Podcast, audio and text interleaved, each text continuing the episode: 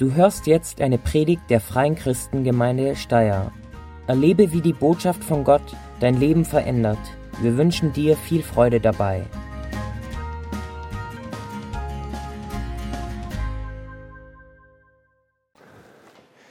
Jawohl, dann können wir springen auf äh, eine Folie, die uns jetzt vier Wochen lang begleiten wird. Und zwar, das ist unser, unser Titelbild. Ähm, für unsere Serie Jona, der widerwillige Prophet. Jona, der widerwillige Prophet. Hm.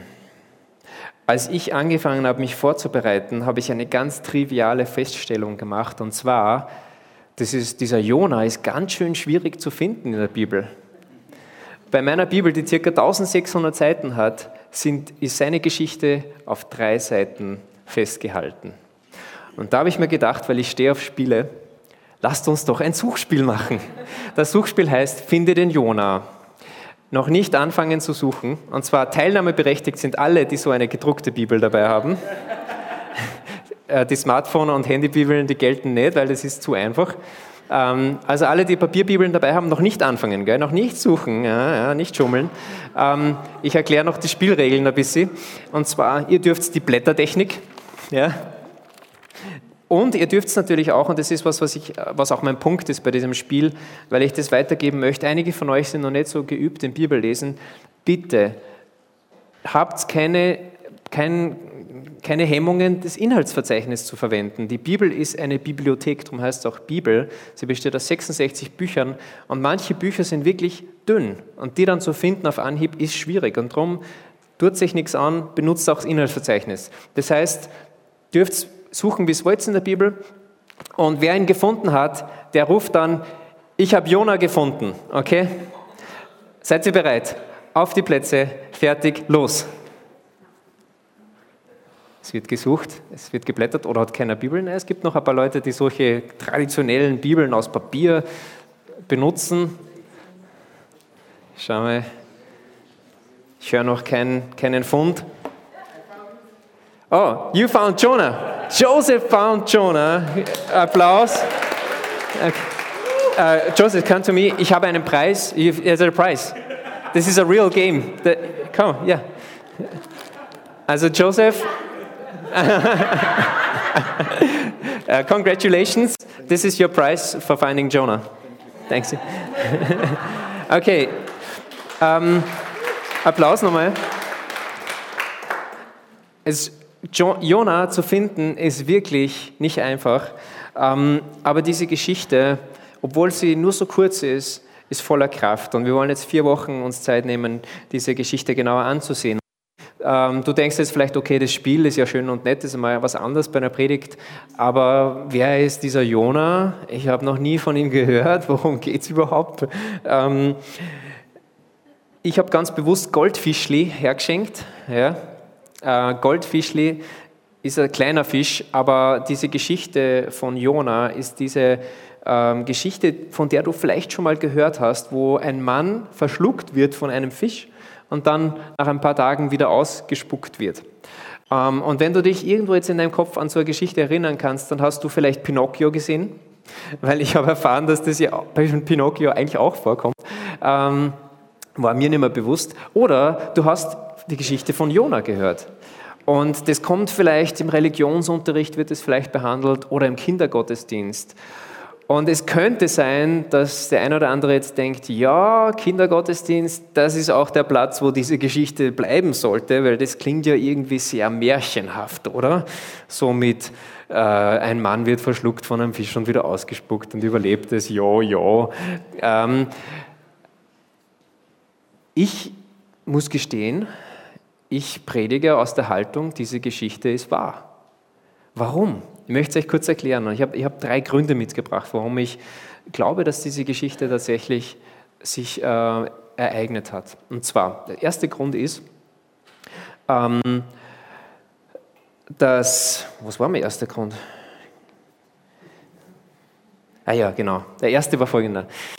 Der erste Grund ist, es gibt tatsächlich, es haben ja viele Leute sich beschäftigt mit dieser Fischfrage, mit dieser Fisch- oder Wahlfrage, es gibt tatsächlich vier, fünf ähm, Tiere, die dafür in Frage kommen und unter günstigen Bedingungen kann man das tatsächlich überleben. Das ist mal der erste Grund, warum ich glaube, dass äh, die Geschichte ähm, glaubwürdig ist.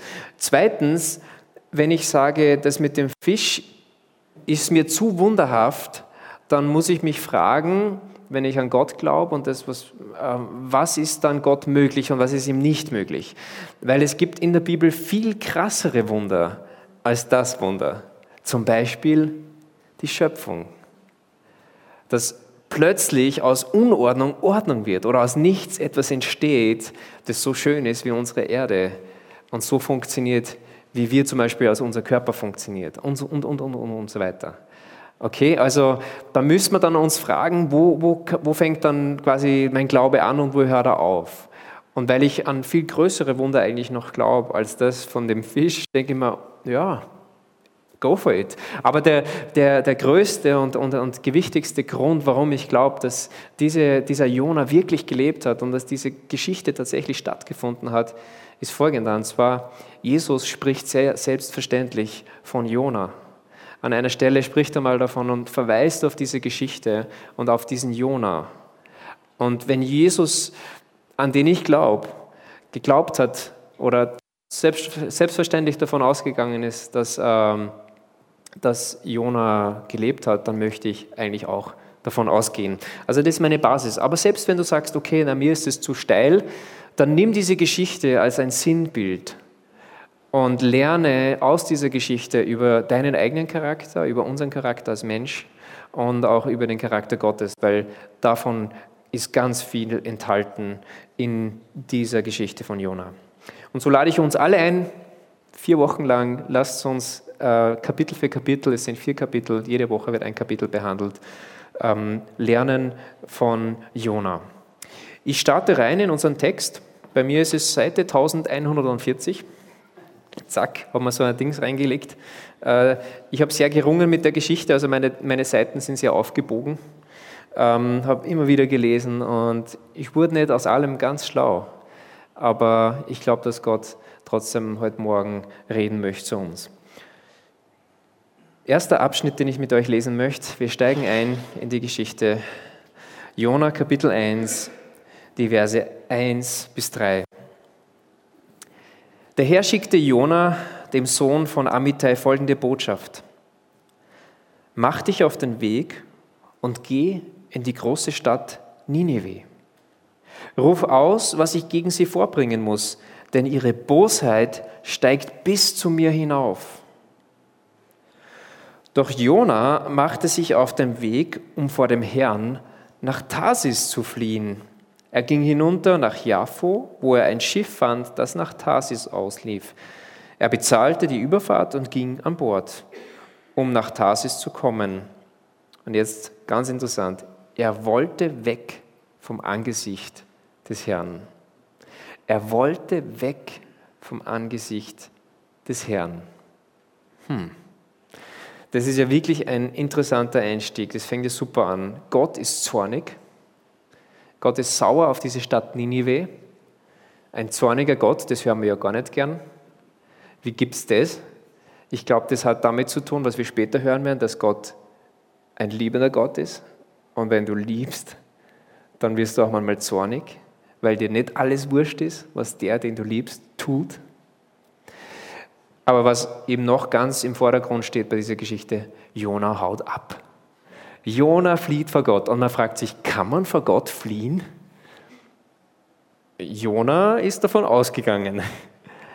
Aber bevor wir zu, sehr, über Jona lachen sollten, denke ich, hm, kann es nicht sein, dass wir alle irgendwo in uns das tragen, dass wir manchmal vor Gott und seinem Willen fliehen?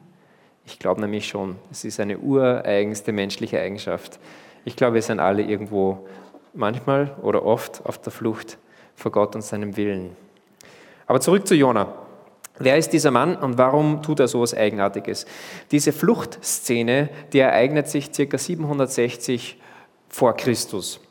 Und äh, Jona, der war ein angesehener Prophet. Das bedeutet, er hat von Gott gehört, hat Botschaften im Namen Gottes weitergegeben und das, was er weitergegeben hat, hat tatsächlich ist tatsächlich dann eingetreten. Das heißt, er hat einen guten Stand gehabt in Israel, seiner Heimat.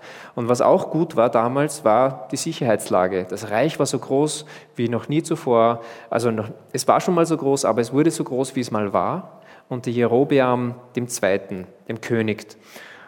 Und es ging den Leuten gut. Und plötzlich kommt dieser Auftrag, Jona, geh nach Nineveh und predige gegen diese Stadt. Oh Mann, Jona, was für uns unspektakulär klingt, war für ihn ein absolutes No-Go. No-Go. Warum? Warum läuft er anstatt, schauen wir uns das mal auf der Karte an, er läuft, anstatt in, in den Osten zu gehen, nach Nineveh, da außen sieht man Assyrien, Nineveh, anstatt darüber zu laufen, entscheidet er sich, komplett in die andere Richtung, Richtung Spanien, Tarsis zu fahren. Und das ist die längste Strecke, die es damals als Schiffsticket gab. Das heißt, er beschließt, er, er sendet ganz ein, ein deutliches Signal an Gott. Na. Und, und das Krasse ist bei der Geschichte, ähm, er sagt nicht einmal was zu Gott. Er, er, er, geht quasi zum Hafen, kauft sich das Ticket nach Spanien und, und steigt ins Boot. Er, er, redet, er diskutiert nicht mal mit Gott. Er sagt nichts. Wie so ein Kind, das angefressen ist und weggeht. Warum? Warum reagiert Jonas so? Wir müssen ein bisschen mehr herausfinden über Ninive, die Stadt, in die er eigentlich gehen soll. Ninive war eine riesige Stadt, wie es auch im Text heißt, in der Assyrer. Und die Leute dort waren extrem verhasst. Die Assyrer waren sehr verhasst. Warum? Weil die Assyrer ein extrem brutales Kriegsvolk waren. Kulturell auch ziemlich auf der Höhe, aber sie waren auch sehr, sehr kriegerisch. Zum Beispiel 900 vor Christus, habe ich irgendwo gelesen, hatten die schon aufblasbare ähm, Tierhäute, die sie verwendet haben, um Flüsse zu überqueren, um die Leute zu jagen, die sie jagen wollten. Also 900 vor Christus. Also wer dachte, Schlauchboot ist eine neue Erfindung, der Syrer hatten es schon. Also die waren auch militärisch, Hightech. Und die Assyrer haben zum Beispiel die Gewohnheit gehabt, wenn sie dann Völker eingenommen haben, dann haben sie den Leuten allen Ringen durch die Nase geschlagen, haben sie aneinander gekettet und sind mit denen wie mit Tiere in die Heimat gezogen. Oder sie haben auch, sie waren Weltmeister im Häuten von Menschen. Sie haben es geschafft, dich zu häuten und dich möglichst lang am Leben zu erhalten. So waren die drauf.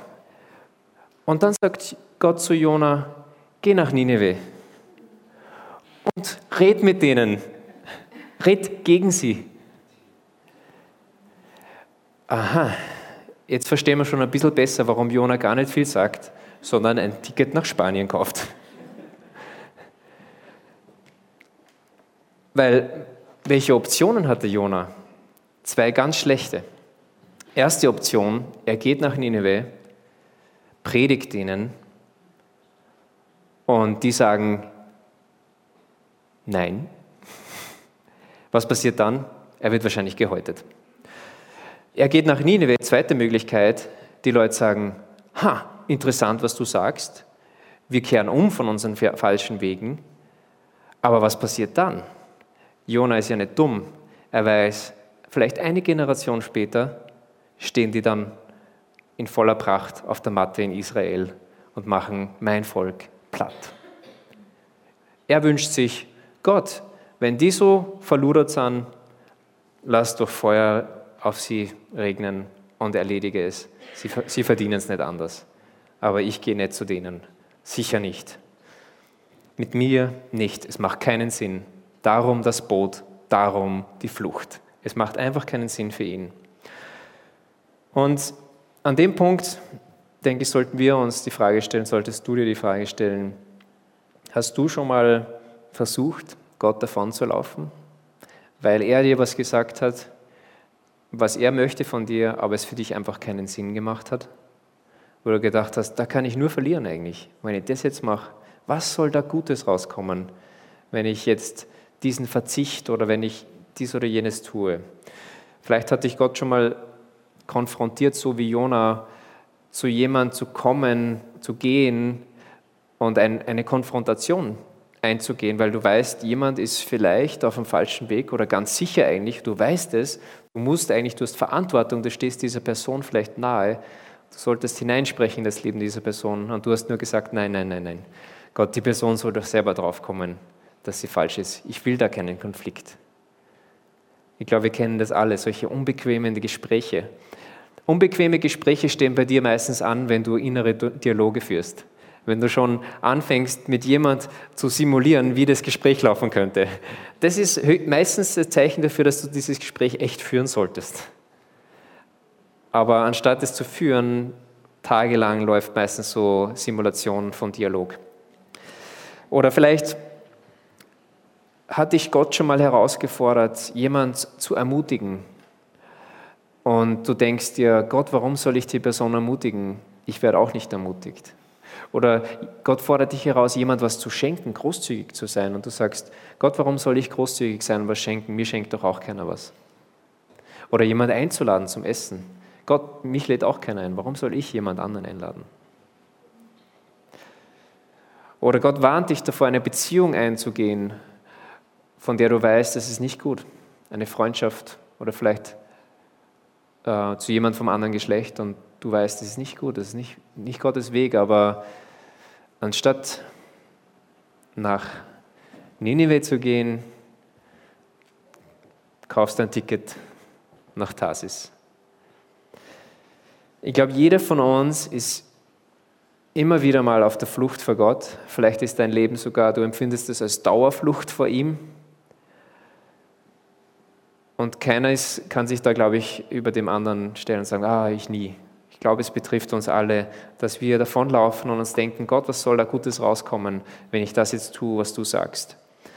Die Sache ist die, wir, so, wir sollten, äh, wenn, wir, wenn wir bewusst in die andere Richtung uns aufmachen, ähm, bewusst sein, dass es ganz schön stürmisch werden kann in unserem Leben. Und ich lese weiter ab Vers 4.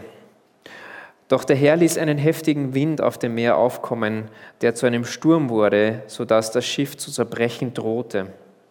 Aus Angst schrien die Seeleute zu ihren Göttern und warfen Ladung über Bord, um das Schiff leichter zu machen. Jona aber war unter Deck und hatte sich hingelegt und schlief tief und fest. Alles klar. Da kam der Kapitän zu ihm und sagte, was ist mit dir, du Schläfer? Steh auf, ruf zu deinem Gott. Vielleicht denkt dieser Gott an uns und wir werden nicht umkommen. Also der Sturm, der muss so krass gewesen sein, weil diese erfahrenen Seeleute geraten total in Panik und sie werfen die Ladung über Bord, was bedeutet, sie werfen bares Geld über Bord, um zu überleben. Es geht um alles. Es geht um alles. Und das sieht man spätestens dann, wenn die harten Männer mit den Tattoos anfangen zu beten wenn die zur Gebetsgemeinschaft rufen, wenn der Captain sogar nach unter Deck geht und sagt, wir brauchen jeden Beter. Wo ist der Typ von Joffa, der zugestiegen ist? Wir brauchen den. Und er geht zu ihm und sagt, hey, ruf du auch zu deinem Gott. Wir haben schon, wir ziehen alle Register. Du musst auch mitbeten. Ist schon blöd eigentlich, wenn jemand zu dir kommt, du bist voll der fromme Mensch und, und jemand kommt zu dir, von dem du es nicht erwartest, sagt, bete. Spätestens dann weißt du, dass du irgendwie einen Knacks hast in deiner Gottesbeziehung, wenn dich andere bitten müssen, dass du betest. Und genau das ist bei Jona passiert. Aber warum ist Jona so inaktiv? Erstens, er denkt nicht am Beten, er hat Gott nichts zu sagen, sein Nein hat er schon ausgesprochen in Taten. Und das Zweite, was ich tatsächlich glaube, für ihn war die Sache eigentlich gelöst. Der war wirklich entspannt der freute sich auf seinen Urlaub in Spanien, hat sich hingelegt und dann währenddessen kam dieser Sturm. Er dachte, er ist jetzt so lang weg, wochenlang. Gott, versuch nicht mal mich anzurufen. Ich habe kein Satellitentelefon, ich bin auf dem Meer. Du kannst mich nicht zurückholen. Such dir wen anderen. Gott hätte ja viele Propheten gehabt, die er hinschicken kann. Jonah gedacht, der sucht eh wen anderen. Aber das war nicht so. Gott wollte ihn in Nineveh. Und Jona war sich scheinbar auch gar nicht bewusst, dass die Flucht vor Gott ihm und anderen schadete. Und er unterstellte eigentlich Gott, dass er schlechte Pläne hat mit dem, was er durch ihn tun will. Und ich glaube, da können wir wichtige Lektion lernen. Und das ist das auch, was ich euch mitgeben möchte heute Morgen. Und zwar das. Mario, ich brauche dich. Danke. Lauf Gott nicht davon. Das erspart dir und deinen Mitmenschen viel Ärger. Ich glaube, das ist eine Lektion, die wir wirklich lernen dürfen. Lauf Gott nicht davon. Das erspart dir und deinen Mitmenschen viel Ärger. Ist nicht eine einfache Botschaft, klingt wie eine Drohung, ist es irgendwie auch ein bisschen. Aber es kommt aus dem Herzen Gottes, dass es eigentlich gut mit dir meint und auch mit deinen Mitmenschen gut meint. Dass es eigentlich mit allen gut meint. Und das wird sich immer noch mehr und mehr zeigen in dieser Geschichte von Jona. Ich lese weiter im Text. Ich, ich mag diese Seeleute. Die, die, die, werden, die sind mir so ans Herz gewachsen im Studium von dem, wie die einfach waren. Sie haben wirklich alle Register gezogen. So, jetzt wird das Register im Grunde irgendwo Aberglauben gezogen und sie sagen, die Männer sagten zueinander, komm, lass uns das loswerfen, um zu sehen, weswegen dieses Unglück zustößt. Sie warfen das los und das Los fiel auf Jona. Also es hat, hat auch funktioniert in dem Fall. Und sie, sie, sie reden mit ihm, was ist, äh, sag uns doch, warum dieses Unglück über uns reinbricht. Was ist dein Beruf? Aus welchem Land kommst du? Zu welchem Volk gehörst du? Und er antwortete ihnen, endlich redet mal Jona, ich bin ein Hebräer und ich bete den Herrn an, den Gott des Himmels, der Meer und Land geschaffen hat. Und er erzählte ihnen, dass er vor dem Herrn fortlief. Die Seeleute waren entsetzt, als sie das hörten. Was hast du getan? Du Idiot! Er erklärt ihnen gerade, ich glaube an den Gott, der das H2O erfunden hat. Und wir sind mitten in einem Sturm. Ich glaube an den Weltenschöpfer. Und ich bin hin davon gelaufen. Super Kombination, Jona. Du bist einfach ganz gut. Und sie schütteln die Köpfe und überlegen, wie geht es weiter? Und weil der Sturm immer stärker wurde, fragten sie ihn, was können wir nur mit dir tun, damit das Meer um uns herum zur Ruhe kommt? Nehmt mich und werft mich ins Meer, sagte Jona. Dann wird es sich um euch herum beruhigen, denn ich weiß, dass dieser schreckliche Sturm meinetwegen über euch gekommen ist. Wenigstens ist Jona bereit, die Konsequenzen auf sich zu nehmen. Über Bord zu fliegen bedeutet Tod. Das wissen alle Beteiligten. Aber was dann kommt, hat mich so tief bewegt. Ich habe nicht damit gerechnet. Es war mir nicht bewusst. Ich habe diese Geschichte schon oft gehört. Aber was machen diese Männer dann? Man würde erwarten, Problem identifiziert, über die Reling, Problem gelöst.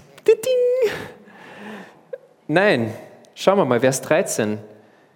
Doch die Männer ruderten mit aller Kraft, um zum Ufer zurückzukehren, aber das Meer war zu stürmisch und sie schafften es nicht. Wow! Diese Männer kämpfen um Jonas Leben, obwohl so klar ist, dass Jona die ganze Sache verbockt hat, dass es seine Schuld ist. Und ich habe mir gedacht, wow, wann habe ich das letzte Mal für jemanden gerudert, wo ich wusste, der hat es überhaupt nicht verdient, dass ich jetzt für ihn rudere. Es hat mich extrem bewegt. Ich glaube, wir sind schnell darin zu sagen, ja, wir sind eh irgendwie super, die Christen, wir glauben an Gott. Aber es ist ein Alarmzeichen, wenn die Leute, die ganz anderen Göttern folgen oder vielleicht an keinen Gott glauben, viel netter sind als wir sollten wir uns echt an der Nase nehmen. Hat mich echt zum Nachdenken bewegt. Und dann merken sie, hey, es geht nicht. Hilft nichts. Und dann geht es weiter, Vers 14, letzter Abschnitt bis 16. Da riefen sie zum Herrn. Also sie fangen jetzt an, zu Jahwe zu beten, dem Gott von Jona. Sie, sie haben Gottesfurcht gelernt und sie sagen, ach, Herr, baten sie, lass uns nicht wegen dieses Mannes umkommen und mach uns nicht für den Tod eines Unschuldigen verantwortlich. Sie nennen ihn sogar unschuldig. Denn du hast es doch so gewollt und danach gehandelt. Sie haben immer noch Angst, dass das Ganze vielleicht ein Irrtum ist, dass er doch nicht schuld ist an dem Ganzen. Aber sie merken, es, es ist wirklich, es zeigt so viel darauf hin. Er sagt ja selbst, der Jonah, dass er schuld dran ist. Und dann packten sie Jona und warfen ihn ins Meer, und das Meer beruhigte sich. Die Seeleute wurden von tiefer Ehrfurcht vor dem Herrn ergriffen und brachten ihm Opfer und schworen, ihm zu dienen. Also es ist erstaunlich die Geschichte. Jona, viel gepredigt hat er ja nicht. Er hat nur gesagt, ich bin ein Hebräer, ich glaube an einen Gott, der das Universum geschaffen hat und ich bin ihn davongelaufen. Ende der Predigt. Aber die haben zugehört, die Seeleute. Die haben einen ungeheuren Respekt vor diesem Gott entwickelt. Die waren gottesfürchtiger am Ende als Jona. Und sie haben eine Lektion gelernt, die Jona nicht gelernt hat. Und zwar, wenn dieser Gott, der Himmel und Erde geschaffen hat, sagt, tu was, dann sollte man das tun. Auch wenn es nicht wirklich Sinn macht. Zum Beispiel jemanden über die Reling zu werfen und sie überlegen, Gott, ist das wirklich dein Wille? Bitte rechne es uns nicht an, wenn wir jetzt da das falsch verstehen und den umbringen. Sie beten genau das. Sie haben total den Respekt vor Gott und sagen, Gott, es macht jetzt keinen Sinn, aber wir machen es jetzt, wirklich, echt. Und sie werfen den Jonah über Bord. Und plötzlich Stille. Einer wird geopfert, damit die anderen gerettet werden. Kommt uns bekannt vor, oder? Einer gibt sein Leben, um die anderen zu retten. Und genau hier schlägt das Buch Jona eine Brücke zum zweiten Teil der Bibel, dem Teil, wo Jesus in Erscheinung tritt.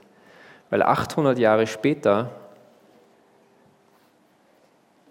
wird ein, oder 760 Jahre später ungefähr, wird ein, ein Kind geboren mit Namen Jesus. Und circa 30 Jahre später nach dessen Geburt stirbt dieser Jesus, der den Anspruch erhoben hat, Gottes Sohn zu sein, am Kreuz für die Sünden der Welt. Einer für alle. Und warum hat Gott das getan? Warum wird Gott Mensch? Warum gibt sich Gott den Menschen hin? Warum opfert er sich für die Menschheit? Die Antwort ist aus Liebe. Und der springende Punkt ist aus Liebe zu allen Menschen. Und das hat Jona nicht verstanden. Gott liebt alle Menschen.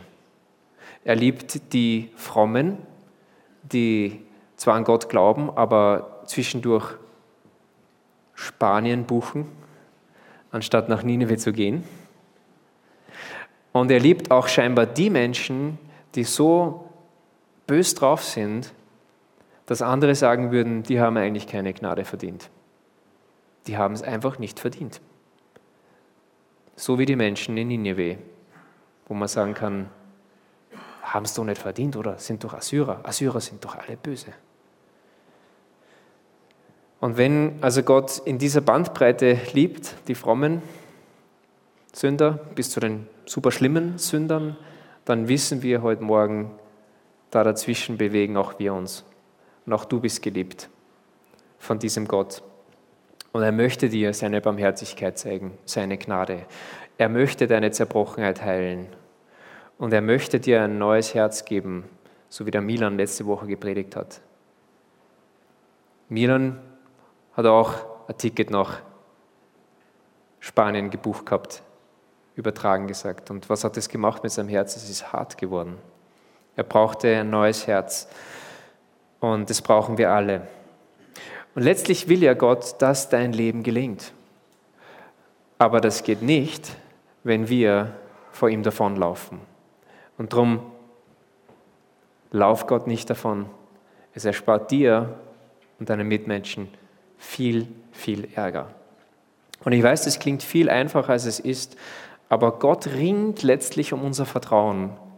Und dass Gott um unser Vertrauen ringt, Das sehen wir dann besonders im zweiten Teil nächste Woche, wo Silvia dann mehr über dieses Vertrauen zu Gott spricht.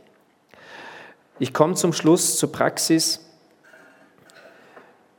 Und zwar möchte ich euch eine Aufgabe mitgeben diese Woche, dass ihr mal überlegt, dass du überlegst, wie hat sich das weiterentwickelt in diesen Entscheidungen, wo ich wusste, das möchte Gott eigentlich von mir, aber ich bin anstatt in Gottes Richtung genau in die andere Richtung gelaufen.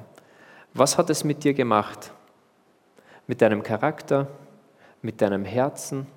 Was hat es gemacht mit den Menschen um dich herum? Mit den Beziehungen zu den Menschen um dich herum? Ich glaube, wir können da so viel lernen, wenn wir ehrlich werden und sagen, dieser Trip nach Spanien, den ich da angetreten habe, der war nicht gut. Für mich nicht und für andere nicht. Ich möchte lernen. Ich möchte lernen, Gott zu vertrauen, auch wenn manche Dinge, die er sagt, riskant erscheinen, wenn sie nicht gleich Sinn machen. Ich möchte ihm nicht davonlaufen, letztlich.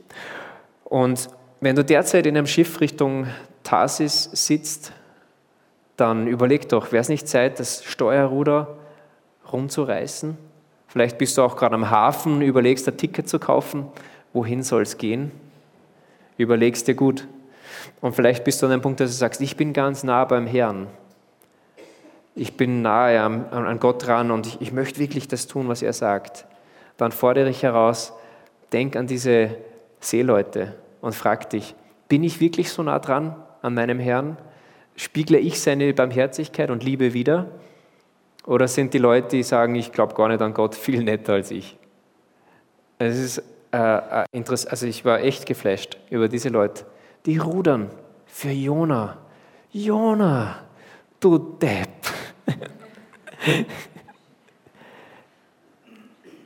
Sie haben gerudert für ihn.